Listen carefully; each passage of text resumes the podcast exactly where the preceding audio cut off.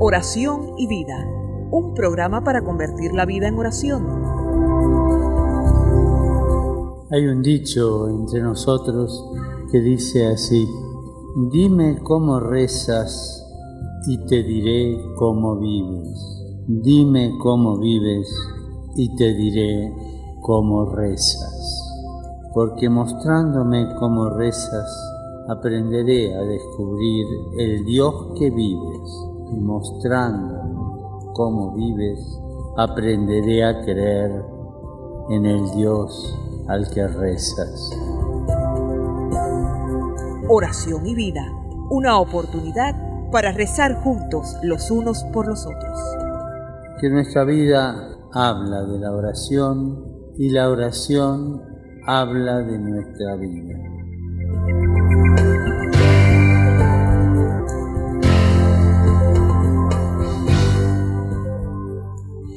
Ven, Espíritu Santo, llena los corazones de tus fieles y enciende en ellos el fuego de tu amor. Envía tu Espíritu Creador y renueva la faz de la tierra. Oh Dios, que has iluminado los corazones de tus hijos con la luz del Espíritu Santo, haznos dóciles a sus inspiraciones para gustar siempre el bien y gozar de su consuelo. Te lo pedimos por Cristo nuestro Señor. Amén.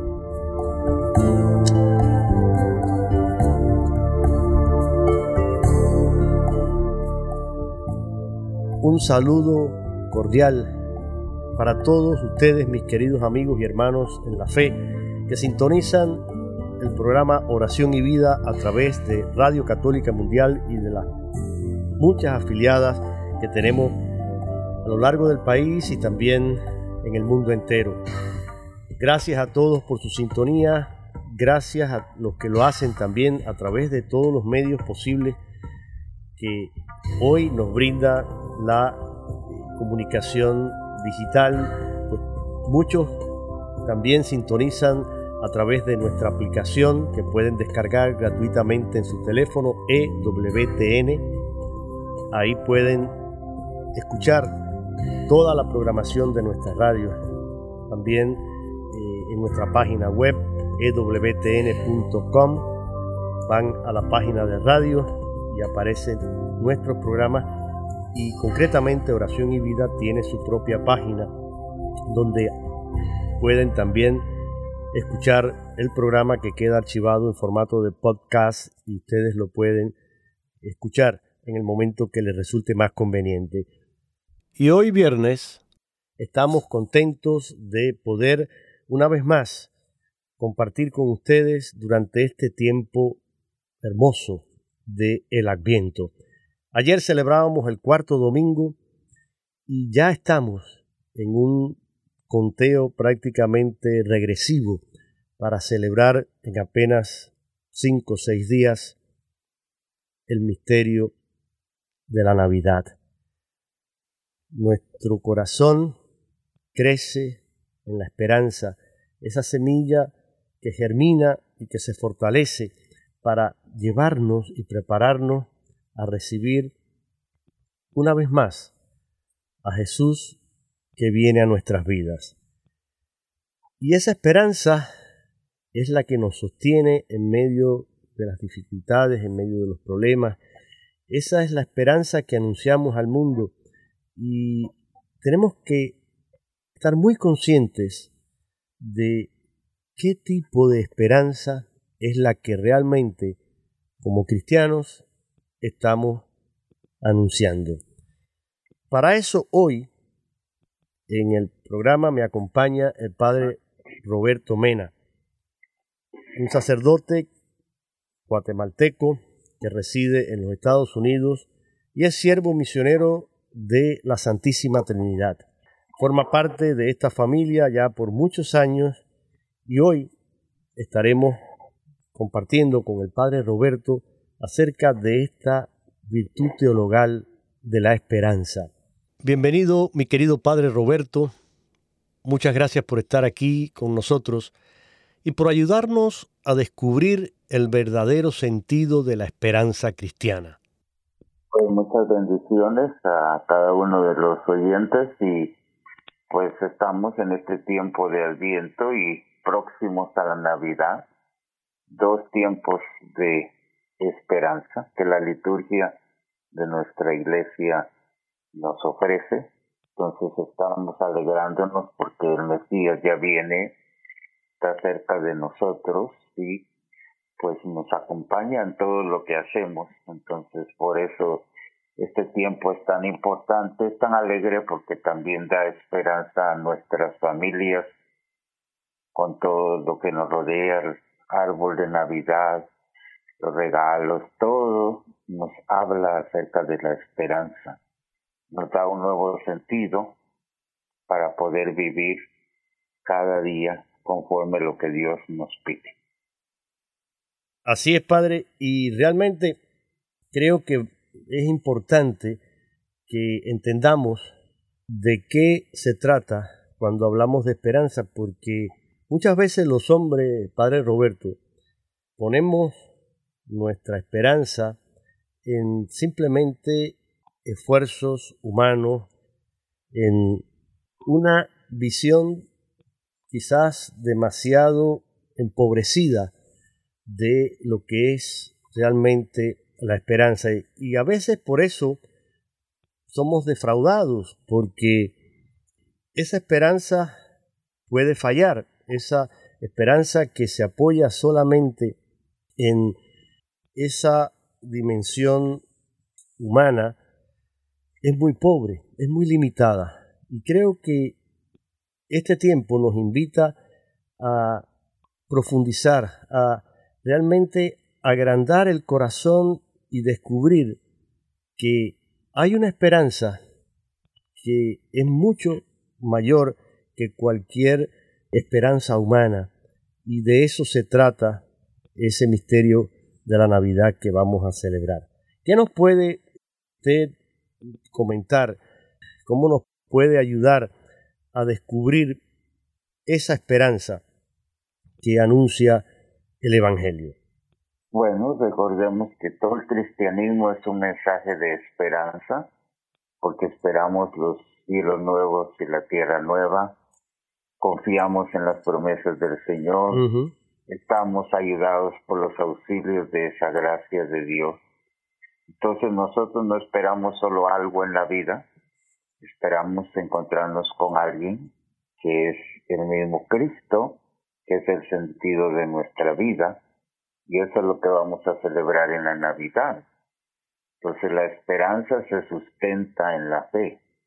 Esperamos porque creemos, entonces están conectadas las tres virtudes cardinales, la fe, la esperanza y la caridad, porque la esperanza es inseparable de la fe, es como un termómetro de la fe, y la fe debe actuar por medio de la caridad y ser sostenida por la esperanza, como dice el catecismo de nuestra iglesia en el número 162.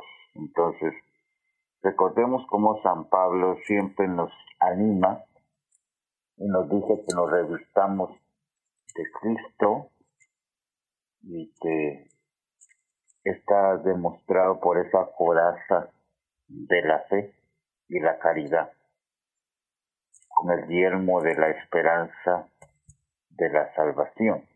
Así nos lo afirma Primera de Tesalonicenses capítulo 5 versículo 8. Entonces, eh, los cristianos siempre estamos llamados a testimoniar que Cristo es la esperanza de la humanidad.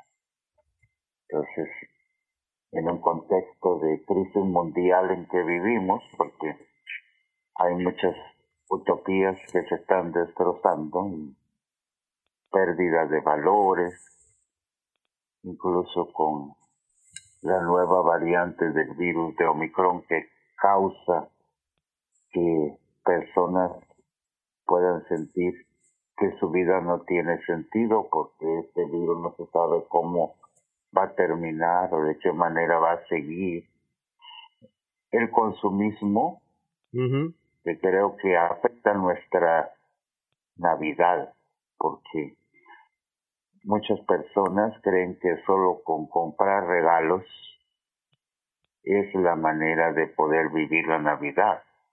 Entonces, eh, no pasan al otro aspecto tan importante que es el aspecto interior.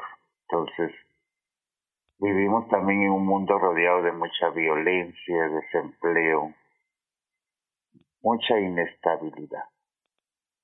Pareciera como que no hay razones para esperar, pero es precisamente en este momento, con este contexto de aguda crisis, donde la esperanza cristiana debe brillar de una manera diferente, con un mayor esplendor. Entonces, porque es desde la fe y la esperanza que hacemos una lectura de la realidad. Son como los lentes con los que leemos la realidad. Entonces, es así como vamos a hacer una nueva lectura de todo lo que nos rodea, vamos a descifrar el sentido de la vida y de lo que está pasando en el mundo, las señales del reino de Dios, que podemos decir que son los signos de los tiempos, que van brillando como una luz en medio de las tinieblas. Entonces, siempre hay razones de nuestra esperanza, como ah. dice Primera de Pedro 3.15. Nuestra misión es dar razón de nuestra esperanza. Recordemos de grandes personajes que vivieron esta virtud desde el Antiguo Testamento, como Abraham, que fue llamado a creer sin mirar nada y a esperar contra toda esperanza. Entonces, esa esperanza de los patriarcas y profetas es la que nos sigue animando en el tiempo de hoy, nos sigue motivando, da sentido a nuestros trabajos, sacrificios, a todo lo que hacemos. Entonces, en este contexto de la crisis mundial, podríamos descubrir ciertos signos sí. Que van gestando una persona humana. Entonces, para mí es muy importante que miremos los signos positivos y que no nos quedemos con el negativismo que hay en el mundo. Una cosa que me parece importante también, Padre Roberto, mm, tener en cuenta cuando hablamos de la esperanza cristiana, es que nos demos cuenta que la esperanza cristiana no es solamente esa utopía del que cree que va a llegar un mundo mejor, que las cosas pueden ser de otra manera, que habrá una posibilidad de eh, sobreponerse a todas esas dificultades. Más que esa dimensión, yo diría que hay que cuidar que la esperanza no nos lleve a una actitud pasiva en la que uno se cruza de brazos y piensa que, bueno, estamos en manos de Dios Dios se encarga, Dios lo hace todo. No, la esperanza no es como, digamos, un, tranquilizante o, una pastillita que te tomas y que te ayuda a olvidar y a ignorar ese presente y esta situación difícil que a veces nos toca vivir y dejar de lado los problemas. Creo que si lo entendemos así, estamos equivocados. La esperanza es todo lo contrario. La esperanza es la que renueva en nosotros la fuerza y nos da esa capacidad también para, en medio de todas esas dificultades, retos, dolores, sufrimientos, injusticias que a veces eh, nos rodean y que hoy son pues el pan nuestro de cada día, desafortunadamente, en medio de todo eso, la esperanza nos lleva a tener una actitud positiva, pero una actitud en la que nosotros estamos llamados a transformar ese mundo a través de la fe, a través del amor. Esperar es comprometerse a trabajar por el reino de Dios y confiar, porque el tiempo del adviento eh, nos invita no solo a reflexionar en ese acontecimiento de la venida de Dios al mundo por la encarnación del Hijo, sino además a tener presente y ser conscientes de que ese reino que Jesús inauguró en el mundo está presente en medio de nosotros. Eh, no es esperar entonces que vendrá algo bueno solo al final, sino que es una esperanza que nos da una visión más realista. Creemos que las promesas de Dios ya han comenzado a realizarse aquí y ahora y que no son promesas, sino eh, realidades que todavía no están del todo cumplidas, pero que ese germen, esa semilla, esa levadura ya está en este mundo.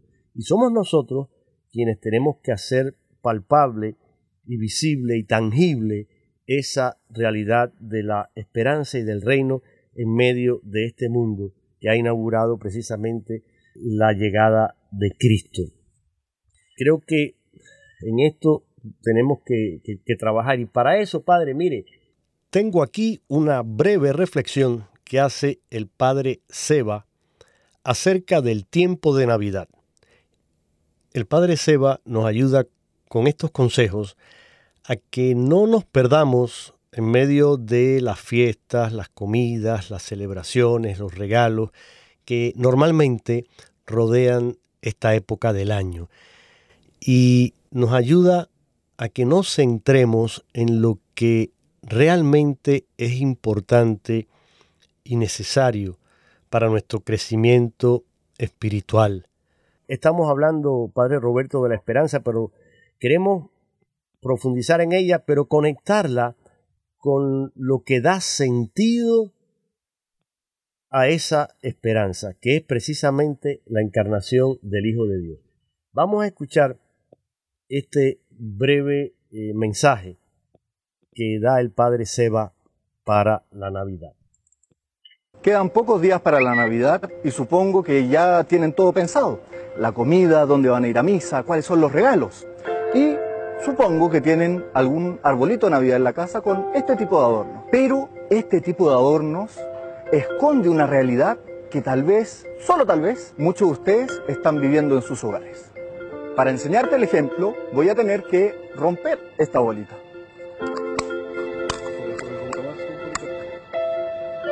Como pueden ver, la bola de adorno está vacía. Y lamentablemente nuestra experiencia muchas veces después de la Navidad es así, vacía. Vivimos el tiempo de Navidad lleno de colores, de adornos, de cosas, de regalos, etc. Pero en el fondo del corazón nos quedamos vacíos. ¿Qué puedes hacer para que esta Navidad no te pase eso y termines con el corazón de verdad lleno? Si te pones a pensar, esta Navidad lo que celebramos, igual que todas las Navidades, es el cumpleaños de Jesucristo. Normalmente nos centramos en los regalos para nosotros o para nuestros seres queridos, pero no en los regalos para Él. Y es por eso que muchas veces quedamos vacíos, porque no vivimos el verdadero sentido de la Navidad. Para eso, yo te quiero invitar a que le hagas un regalo a Jesucristo. Pero ¿cómo regalarle a Jesucristo?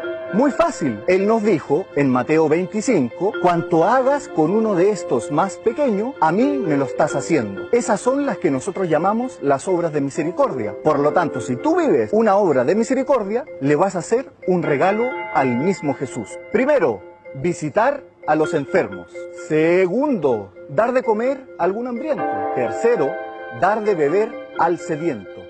Cuarto, dar posada al peregrino. Quinto, vestir al desnudo. Sexto, visitar a un preso. Y séptimo, enterrar a los difuntos. Estas siete obras de misericordia corporales son acompañadas por otras siete, que son las que llamamos las siete obras de misericordia espirituales. Primero, enseñar al que no lo sabe. Segundo, dar buen consejo a quien lo necesita. Tercero, corregir al que se equivoca. Cuarto, esta es dura, perdonar al que nos ofende. Quinta, consolar al que está triste. Sexto, sufrir con paciencia los defectos del prójimo. Y séptimo, por último, rezar a Dios por los vivos y por los muertos. Te he dado 14 ideas de cómo hacerle un regalo a Jesús. Quedan pocos días. Ponte manos a la obra y regálale muchos de esos regalos a Jesús que va a estar muy feliz y así también se llenará tu corazón. Feliz Navidad. Hasta aquí esas palabras del padre Seba, padre Roberto, y me pareció muy interesante porque él lo hace a partir de, esos adornos, ¿no? De la Navidad. Y es verdad, si usted coge una bolita de estas de Navidad, preciosas, con sus colores, con todo, pero si se rompe, uno se da cuenta que por dentro está hueca. Y a partir de ahí él hace esta hermosa reflexión para invitarnos a que al final nuestro corazón, nuestra alma no esté vacía, no esté hueca como esa, como esa bolita de Navidad. Y para lograrlo nos da este consejo de poner en práctica las obras de misericordia, tanto corporales como espirituales, porque usted lo decía hace unos minutos, no se trata de los regalos, no se trata la esperanza de que esperamos algo, sino esperamos a alguien, y ese alguien con mayúscula, esperamos precisamente a una persona, a el Hijo de Dios que viene de nuevo a nosotros. Entonces, como dice eh, el Padre Seba ahí en este audio que escuchábamos, podemos hacerle muchos regalos a Jesús si ponemos en práctica esas obras de misericordia, porque Él está presente en cada uno de nuestros hermanos. Y cuando hacemos algo por alguien, lo estamos haciendo entonces por el mismo Jesús. ¿Qué piensa usted, Padre, de todo esto? Sí, creo que es muy importante porque las personas quieren ver gestos concretos del cristianismo en este tiempo que vivimos. No es un tiempo que busque las teorías, sino un tiempo en que las personas están buscando la práctica del cristianismo. Entonces la mejor manera de evangelizar actualmente es a través de las obras de misericordia, estando atento a las necesidades del prójimo, como bien nos lo dice el Papa Francisco, ir a las periferias, salir de nuestra comodidad, ir a buscar al necesitado. Entonces, como que la pandemia nos ha hecho mucho ser muy autosuficientes y creer que nosotros lo somos todo. Pero cuando vemos que podemos dar mucho más de lo que creemos, que hay muchas personas que necesitan de nuestros dones y de nuestros talentos, eso le da esperanza a nuestro cristianismo, porque los grandes santos, como nuestra querida Santa Madre Teresa de Calcuta, descubrió en un mundo que creían que, que los leprosos ya no le daban sentido a la sociedad. Vino ella y le mostró ese rostro amable misericordioso a Calcuta y a todo el mundo. Entonces, porque ella pudo descubrir esas situaciones de miseria en muchos países y hasta el día de hoy estas hermanas siguen siendo un testimonio vivo del amor de Dios, las misioneras de la caridad. Entonces, lo que pasó en la vida de la Madre Teresa puede pasar en la vida de todos nosotros cuando salimos de nosotros mismos y buscamos a los demás. Sí, y qué bueno que ha mencionado a la Madre Teresa. Y son, en, en la vida de los santos, vamos a encontrar siempre que la esperanza se hace presente y se hace realidad en, en esas obras de amor y de misericordia que ellos fueron capaces de realizar. Y fueron hombres y mujeres como cualquiera de nosotros, con virtudes y con defectos, tuvieron que superar a veces muchos pecados y tuvieron que practicar en su vida la conversión.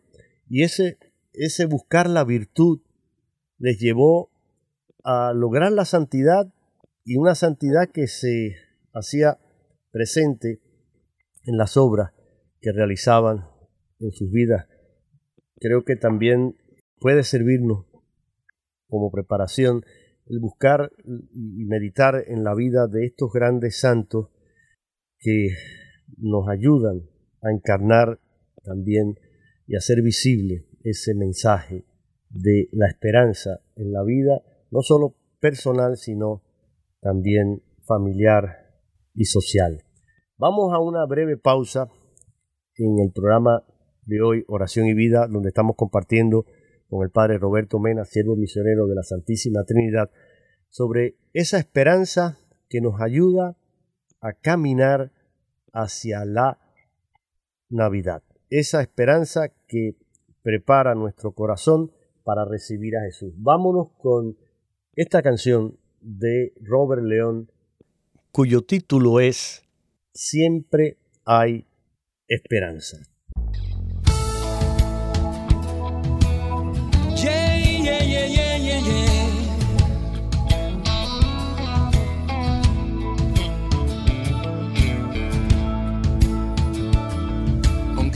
Se derrumbe y no haya sol, se levanta con más fuerza el corazón En el llanto y el dolor, nuestra fe es superior. En la noche espesa brilla más la luz. Aunque el miedo aprieta y hiere a la ilusión, la esperanza brota y cura la aflicción. Aunque sientas soledad, un abrazo sentirás. Porque nada es imposible si hay amor. Vamos juntos como hermanos. Hay siempre esperanza si estamos unidos. Hay siempre esperanza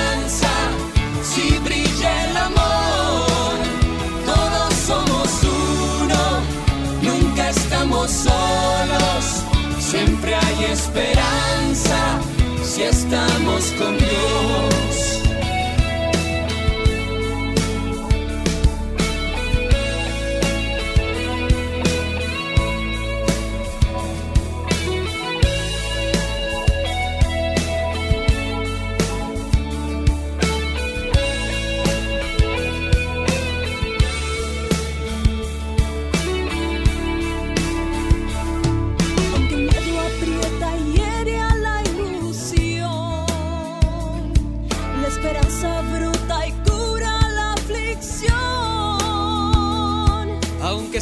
Sientas soledad, un abrazo sentirás, porque nada es imposible si hay amor. Vamos juntos como hermanos. Hay siempre esperanza si estamos unidos. Hay siempre esperanza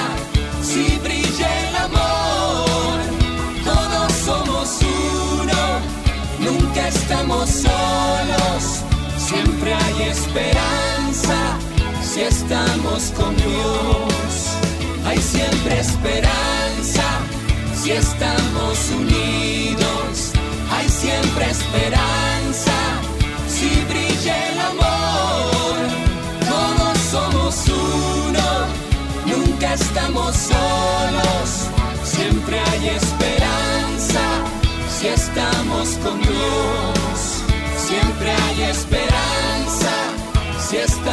Con Dios.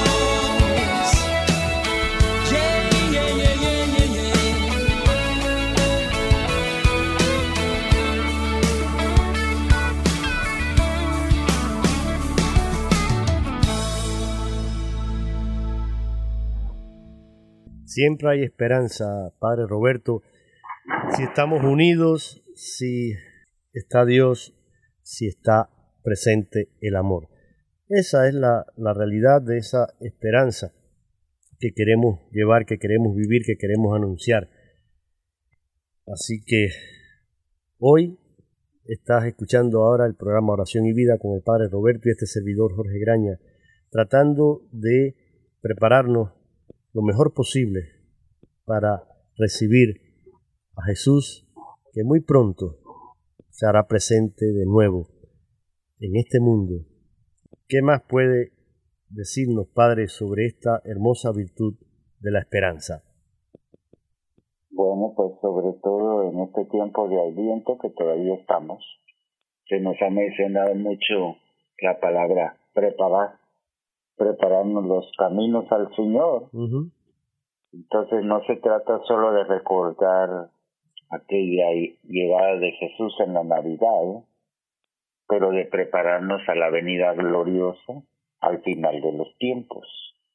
Y así la liturgia de la iglesia, las lecturas van hablando de estos dos temas, de la encarnación del Hijo de Dios, pero también de la llegada futura de Cristo. Entonces, que no sabemos el día y la hora. Entonces, hablando de la esperanza, sabemos que Dios está presente hoy y que a veces no lo descubrimos, no lo queremos descubrir, pero hay signos de su presencia en medio de nosotros para que no nos vaya a suceder lo que nos dice San Juan que vino a los suyos, pero que los suyos no lo recibieron porque prefirieron las tinieblas a la luz. Creo que el mundo que tenemos tiene tantas ilusiones, tantas maneras de pensar diferentes, tantas distracciones, que nos hacen olvidar el reino de Dios, cuál es su sentido. Entonces, lo más importante es que el hombre debe buscar el reino de Dios y que lo demás le será dado por añadidura, como dice Mateo 6, 33. Entonces, buscamos lo absoluto, no lo transitorio, que es lo que miramos actualmente. Por eso muchas personas sufren depresión, porque solo están mirando su propio horizonte, no son capaces de ver más allá. Y creo que la virtud de la esperanza nos sirve para ver más allá de lo que hacemos y quedarnos más en el ser en el hacer, porque muchas personas por eso se cansan, porque caemos en el activismo y en el tiempo de la Navidad es de estar en un convivio, de ir a una actividad, de buscar a esta persona, de ir a comprar regalos a un centro comercial, llenamos nuestra vida de actividades y no entramos en nosotros mismos. Entonces por eso es que el tiempo del adviento se queda muy opaco. Y entonces como que queremos pasar rápido a la Navidad y no hemos vivido suficiente este tiempo de preparación del adviento. Entonces, eh, el reino de Dios es un ya, pero un todavía no. Y por eso esa tensión es muy importante para vivir nuestro cristianismo. No tenemos la plenitud, pero ya tenemos las semillas del reino que vamos nosotros creciendo con nuestras obras.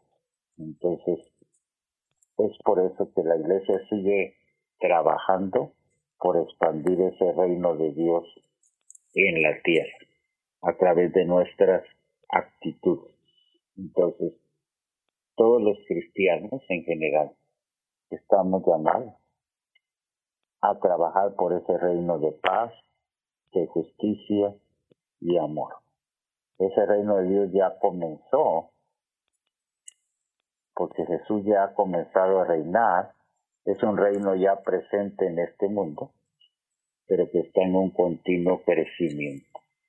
Por eso todas las parábolas de Jesús, hablando de la semilla que crece, del grano de mostaza, que después se transforma en un gran árbol, una semilla que se transforma en un gran árbol, para indicarnos que el reino de Dios se va construyendo diariamente. Y ese reino va a llegar a su plenitud cuando Cristo venga por segunda vez glorioso, cuando la creación entera alcance su fin. Por eso a lo largo del Adviento vamos diciendo, ven Señor Jesús. Entonces, porque anhelamos esa venida gloriosa de Jesús. Aunque en la Navidad vamos a celebrar su encarnación, que se hizo parte del ser humano, la vida de, de Dios se hizo vida del ser humano. Entonces, nuestra esperanza está en la venida gloriosa del Señor, que proclama que el reino de Dios no llegará a su plenitud solo con las luchas humanas o con el esfuerzo humano, sino con la intervención de Dios. Por eso es que se llaman virtudes teologales la fe, la esperanza, la caridad, porque solo se pueden llevar a cabo cuando nosotros creemos en Dios. Creer contra toda esperanza, eso es lo más importante en este tiempo tan complicado que vivimos.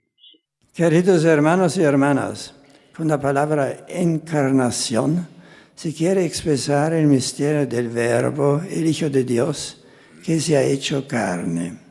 En Jesús Dios ha asumido la condición humana en su integridad para sanarla completamente. Como dice San Ireneo, el Hijo de Dios se ha hecho hombre para que el hombre llegase a ser Hijo de Dios. En la encarnación también Dios no da solo alguna cosa, sino que se da a sí mismo, entregándonos a su propio Hijo por nosotros. Así también nosotros debemos actuar en nuestras relaciones movidos por la gratuidad y el amor. Otro aspecto importante de la encarnación es el extraordinario realismo del amor de Dios, que quiere entrar en nuestra historia cargando sobre sí el peso de la vida humana. Nos enseña que nuestra fe no tiene que ver solo con la inteligencia y el corazón, sino que ha de tocar y orientar toda nuestra vida concreta. Por último, el Hijo de Dios encarnado nos muestra quién es el hombre, el verdadero rostro del ser humano, y cómo siguiéndolo cada día realizamos el proyecto de Dios sobre nosotros. Exhorta a todos a meditar el misterio de la encarnación para que el Señor os ilumine os transforme cada vez más en imagen de su Hijo, hecho hombre por nosotros. Que Dios os bendiga. Palabras del Papa emérito Benedicto XVI, comentando sobre el gran misterio de la encarnación en una de sus catequesis. Y Padre Roberto, creo que aquí está la razón que nos lleva a anunciar esta esperanza con mayúscula, esta esperanza cristiana, porque el fundamento de nuestra esperanza es que Dios nos haya hecho el regalo de encarnarse, de hacerse uno de nosotros, tomar nuestra carne, hacerse uno más, excepto en el pecado para enseñarnos ese camino que tiene que pasar por el amor.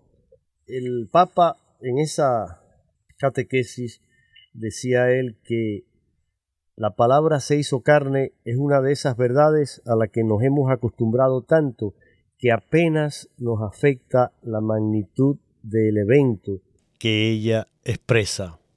Y continúa diciendo Benedicto XVI, de hecho, en este tiempo de Navidad, en la que la expresión aparece a menudo en la liturgia, a veces se está más preocupado por las apariencias exteriores, en los colores de la fiesta, que en el corazón de la gran novedad cristiana que celebramos.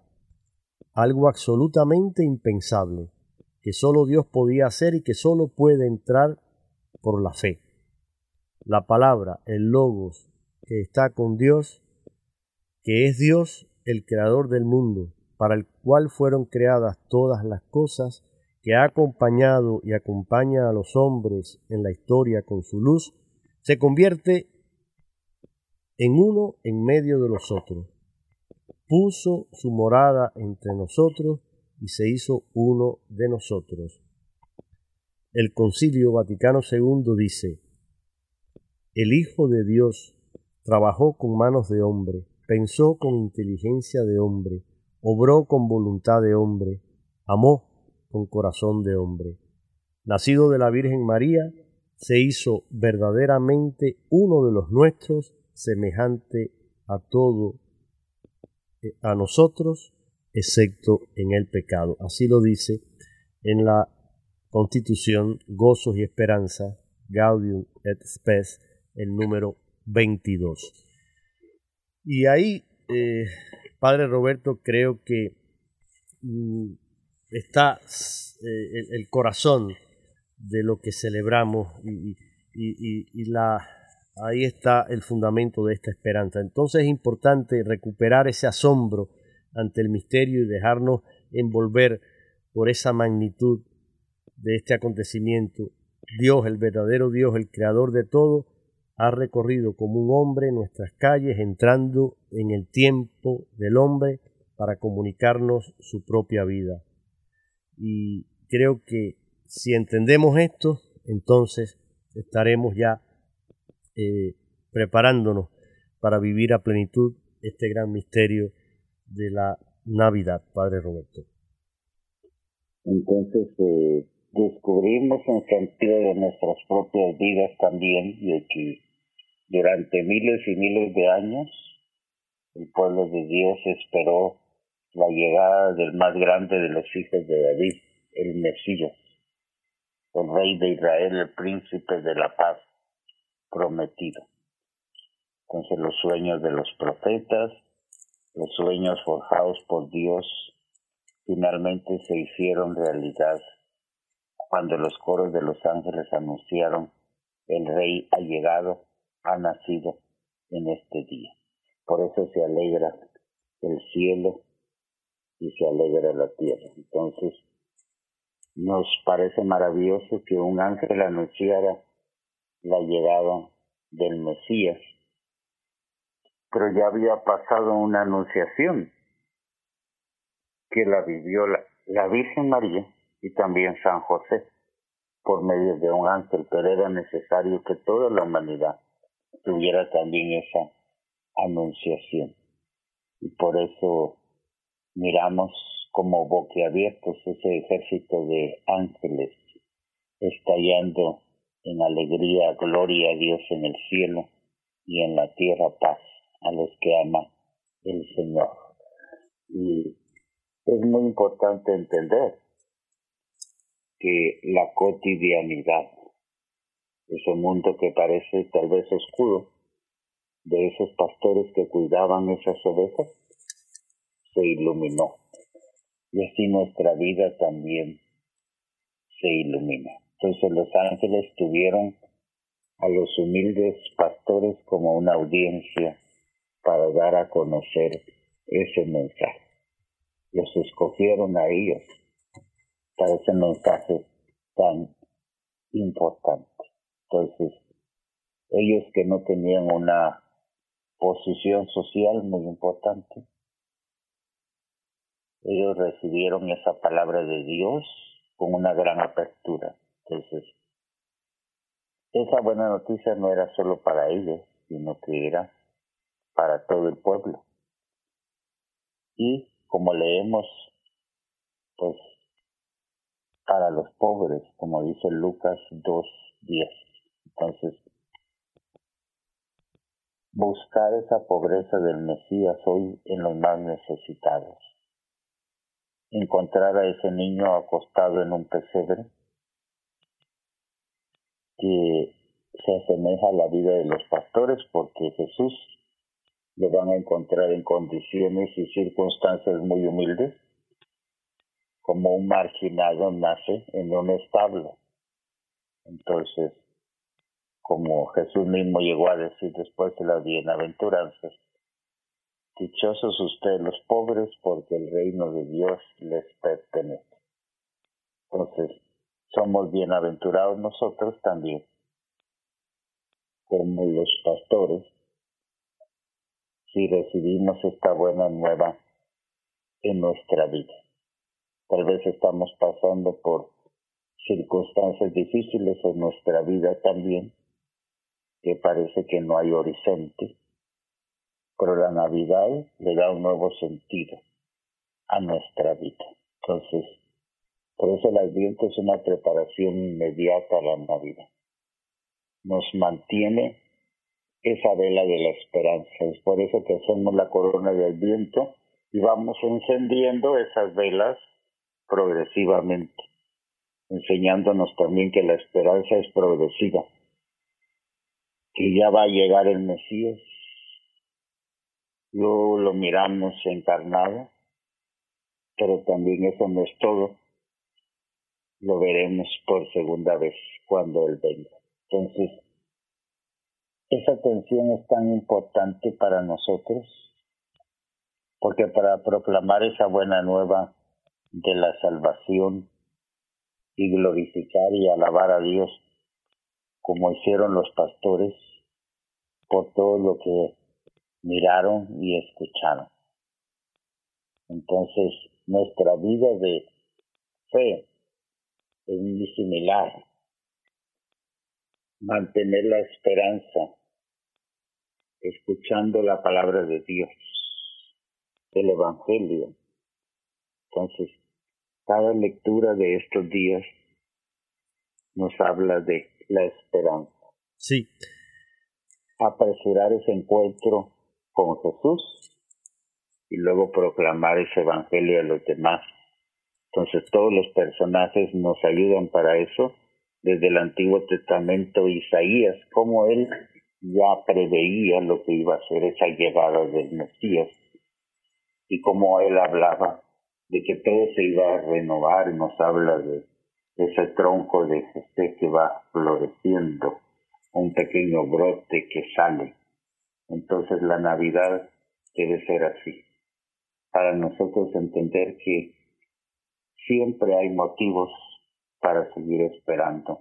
Aunque haya mucho negativismo a nuestro alrededor, nosotros esperamos contra toda esperanza.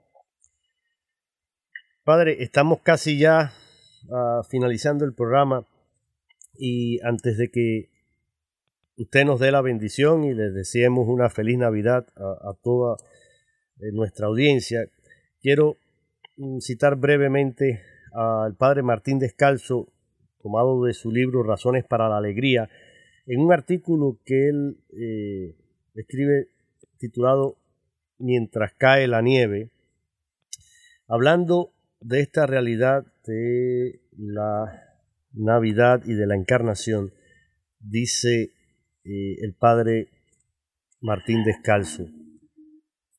El hombre contemporáneo prefiere creer que la Navidad es una fábula, porque no le cabe en la cabeza, acostumbrado como está a tanto desamor, que alguien haya podido quererle tanto como para hacerse un semejante suyo pero están también los creyentes, los que esperan sin saber esperar, los que confunden la esperanza, que es una hoguera ardiente, con una espera como la que se da en esas salas frías en las que nos adormecemos esperando la llegada de los trenes. Hay, sí, muchos cristianos que esperan a Dios como se aguarda la primavera durante el invierno, sabiendo que por mucho que se le espera, no llegará ni un día antes de lo establecido. Y no se les ocurre que habría que esperar a Dios como una madre espera a un hijo, engendrándolo, alimentándolo dentro, haciéndole crecer en nuestra sangre y en nuestra vida. Sí, esperar es engendrar, porque el amor de Dios es como una nieve que cae dentro de las almas y en la mayoría se derrite antes de cuajar porque la tierra no está preparada para ella. Para que Dios cuaje en el mundo como para engendrar hace falta poner mucha pasión, hay que hacer fuerza como las mujeres en el parto, hay que tirar de él como el ginecólogo y las comadronas hacen con un recién nacido. No podemos anticipar la primavera, pero sí podemos, entre todos, tirar. Eso es el adviento, tirar de la primavera de Dios. Si hubiéramos hecho un mundo más humano, la nieve de Dios no se derritiría al caer en él, y la gente vería el amor de Dios a través de nuestro amor, y todos los días serían Navidad. Y marcharíamos sobre la nieve de Dios, dejando en ella nuestras huellas de hombres, las pisadas del alma, y al morir nosotros, quienes vinieran detrás, pondrían sus pies en nuestras huellas y sentirían aún nuestro calor y nadie se sentiría huérfano. Ahora, en vísperas de Navidad, pienso en María y me gustaría esperar el Belén como ella, temblorosa y fecunda, asombrada y ciertísimamente engendradora y virgen, invadida por la oscuridad de la fe y por la luz de la esperanza. Abro la ventana y sigue nevando mansa y calladamente. Sí, el amor y la misericordia de Dios cubren la tierra. Un fragmento de esta reflexión que el padre José Luis Martín Descalzo titula Mientras cae la nieve. Él, además de sacerdote, fue un excelente periodista. Los que son asiduos oyentes del programa saben que me gusta citarlo con frecuencia porque siempre sus escritos, sus reflexiones nos invitan a meditar, a pensar, a reflexionar. Y me gustó mucho esa idea que él nos propone de que hay que esperar a Dios como una madre embarazada que engendra cada día a su hijo en el corazón y se alegra anticipadamente por esa criatura que llegará, así también nosotros, los cristianos, debemos con nuestras obras, con nuestra oración, engendrar el deseo de la llegada de Jesús, engendrar el deseo de anunciar toda la riqueza y el mensaje de la Navidad anunciar la paz, la alegría, la esperanza a un mundo que cada día las necesita más. Muchas gracias, querido Padre Roberto, por estar una vez más con nosotros. Desde el pesebre le envío un fuerte abrazo de Navidad y también, querido Padre Roberto, una felicitación especial por estos 21 años de un fructífero ministerio sacerdotal. Los invito a todos a que oren y den gracias a Dios por el ministerio sacerdotal del Padre Roberto. Celebremos con gozo, con alegría y con esperanza esta Navidad. Ahora invito a que el Padre nos dé una bendición especial, pero antes quiero nuevamente desearles a ustedes, a sus familias y a sus amigos que tengan una feliz y bendecida celebración de Navidad. Si el Señor lo permite, nos encontraremos nuevamente en el próximo año. Y ahora sí, Padre Roberto, denos la bendición. Claro sí, le pedimos a Dios que sea presente en cada hogar, en cada necesidad de nuestros oyentes y que esta esperanza inunde nuestras vidas en, este tiempo tan especial de la Navidad que vamos a seguir viviendo hasta la Epifanía. Entonces que lo vivamos con intensidad, que sea un tiempo para estrechar los lazos de esperanza y bendecimos a Dios misericordioso y le agradecemos en el nombre del Padre, del Hijo y del Espíritu Santo. Amén. Amén. Tengan todos una feliz Navidad.